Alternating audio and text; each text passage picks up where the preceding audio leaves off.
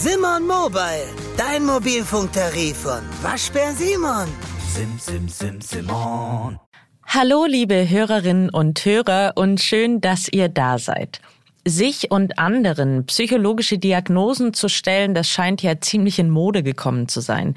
Plötzlich sprechen alle von Trauma, von toxischem Verhalten und Depression. Doch was bedeuten die Begriffe wirklich? Das finden wir heute heraus. In unserer Rubrik erkläre ich außerdem den Cobra-Effekt. Mein Name ist Elisabeth Kraft und ich bin Wissenschaftsredakteurin bei Welt. Aha. Zehn Minuten Alltagswissen. Ein Podcast von Welt. Psychische Erkrankungen sind heute weit weniger stigmatisiert als noch vor einigen Jahren. Auch in den sozialen Medien wie Instagram oder TikTok, da sprechen immer mehr Menschen öffentlich über ihre psychischen Probleme. Videos, die sich mit Themen wie Depression, ADHS oder Traumata beschäftigen, die werden tausendfach gesehen und geliked. Einerseits sei das gut, sagen Psychologinnen und Psychologen, weil Menschen so die Scheu vor diesen Themen verlieren und sich eher Hilfe suchen würden. Andererseits besteht aber auch die Gefahr, sich selbst und das eigene Umfeld zu pathologisieren, heißt, normale Gefühle als krankhaft zu werden. In dieser Folge möchte ich die Bedeutung von Begriffen wie toxisch, Anxiety oder Gaslighting herausfinden. Dazu spreche ich mit Dr. Klaas Hinrich Lammers. Er ist Facharzt für Psychiatrie und Psychotherapie, ärztlicher Direktor und Chefarzt der Fachabteilung Affektive Erkrankungen und Akutpsychiatrie der Klinik für Psychiatrie und Psychotherapie des Asklepios Klinikums Hamburg Nord. Herr Lammers, Anxiety ist ja so ein typischer Begriff, der einem immer wieder begegnet, wenn man in den sozialen Medien unterwegs ist. Was verbirgt sich denn eigentlich dahinter? Das ist ehrlich gesagt gar nicht so einfach zu sagen, weil Anxiety ist eigentlich der englische Ausdruck für Angst. So, der, der ist ja nicht äh, geschützt, dass man sagt, wenn man davon spricht, dann darf man das nur in dem und dem Kontext tun. Also, wenn man im Deutschen jetzt bleibt, jeder Mensch kann von Angst sprechen. Angst ist eine ganz normale Emotion, die viele Menschen oder jeder Mensch hat Angst, mehr oder minder. Also insofern müsste man sich immer genau den Kontext anschauen, in dem über diese Angst gesprochen wird. Im Zusammenhang mit unliebsamen Ex-Partnerinnen oder Ex-Partnern, da fällt ja häufig auch die Formulierung einer toxischen Beziehung. Gemeint damit ist ja häufig, dass der Ex-Partner oder eben die Ex-Partnerin einem emotional drangsaliert hat. Welche Bedeutung hat der Begriff denn eigentlich im medizinischen Sinne, also toxisch? Wann benutze ich das? Was bedeutet das überhaupt? Der Ausdruck wird jetzt Legeartes in der Psychiatrie, Psychotherapie nicht gebraucht, der ist nicht definiert. In der Medizin, ja, toxisch heißt letztendlich giftig. Das ist ein Ausdruck, der hat sich quasi in, in der Allgemeinsprache etabliert. Das gibt es immer wieder, dass so bestimmte Ausdrücke dann auf einmal, wie man so heutzutage sagt, viral gehen und bezeichnet erstmal eine sehr, sehr belastende Beziehung, wobei toxisch auch immer impliziert oder mit einschließt, der andere ist schuld. Also mein, ich habe eine toxische Beziehung, heißt, ihr hat einen Partner, der hat mich extrem schlecht behandelt, hat mich missbraucht, hat mich hintergangen.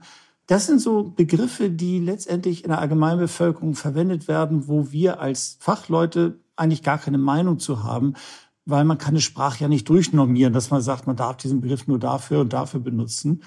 Also insofern für uns spielt er keine Rolle. In der Allgemeinbevölkerung ist es halt der Ausdruck für eine sehr, sehr belastende Beziehung.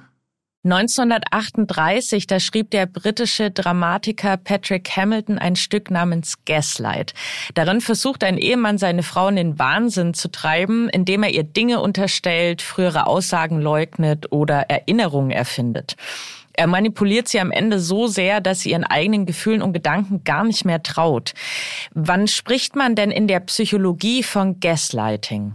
Ja, das ist wieder so ein Begriff, den wir eigentlich in der Form gar nicht kennen. Was daran grundsätzlich erstmal spannend ist, ist, wie sehr da aber doch diskutiert wird, als ob das ein ganz bekanntes Phänomen wäre. Ich ehrlich gesagt habe in meiner gesamten Laufbahn bislang keine Patienten oder Patienten kennengelernt, der darunter gelitten hat. Und das ist insofern aber sehr spannend, als dass die Normalbevölkerung hat ihre Vorstellung von Psychologie und Psychiatrie ja nicht aus Lehrbüchern, sondern aus Film, und Fernsehen. Und wenn es dann einen Film gibt, wo das so beschrieben wird, dieses Gaslighting, dann wird das so aufgefasst als, oh, das gibt es, das ist wichtig, das kommt wohl häufig vor.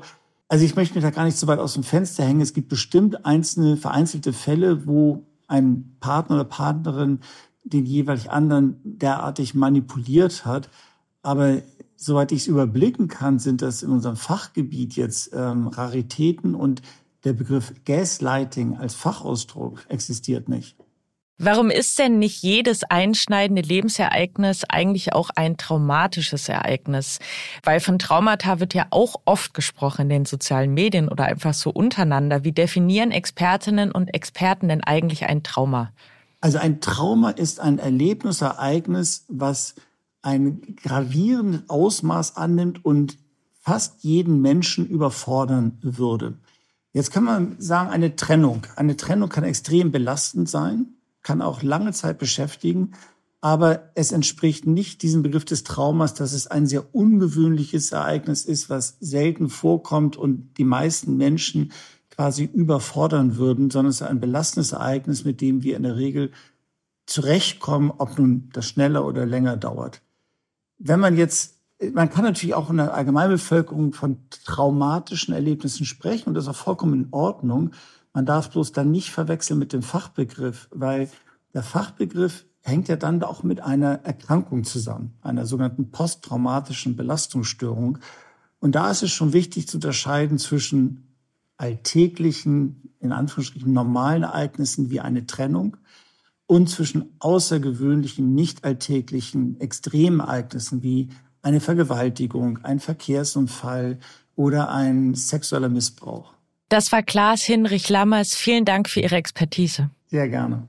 Wenn ihr mehr über psychische Erkrankungen wie Depressionen, Narzissmus, ADHS oder Traumatisierung erfahren möchtet, wir haben zu all diesen Themen eigenständige Episoden veröffentlicht. Die Links zu den Folgen, die stelle ich euch in die Show Notes. Warum machen wir das? Psychologische Phänomene erklärt. Der Cobra-Effekt beschreibt ein Phänomen, bei dem genau das Gegenteil einer gewollten Reaktion auf eine Handlung eintritt. Man könnte also sagen, statt eine Situation zu verbessern, verschlimmern wir sie. Beschrieben wurde das Phänomen vom deutschen Ökonom Horst Siebert. Zu Lebzeiten veröffentlichte der mehrere Bücher, darunter auch Der Cobra-Effekt, wie man Irrwege der Wirtschaftspolitik vermeidet.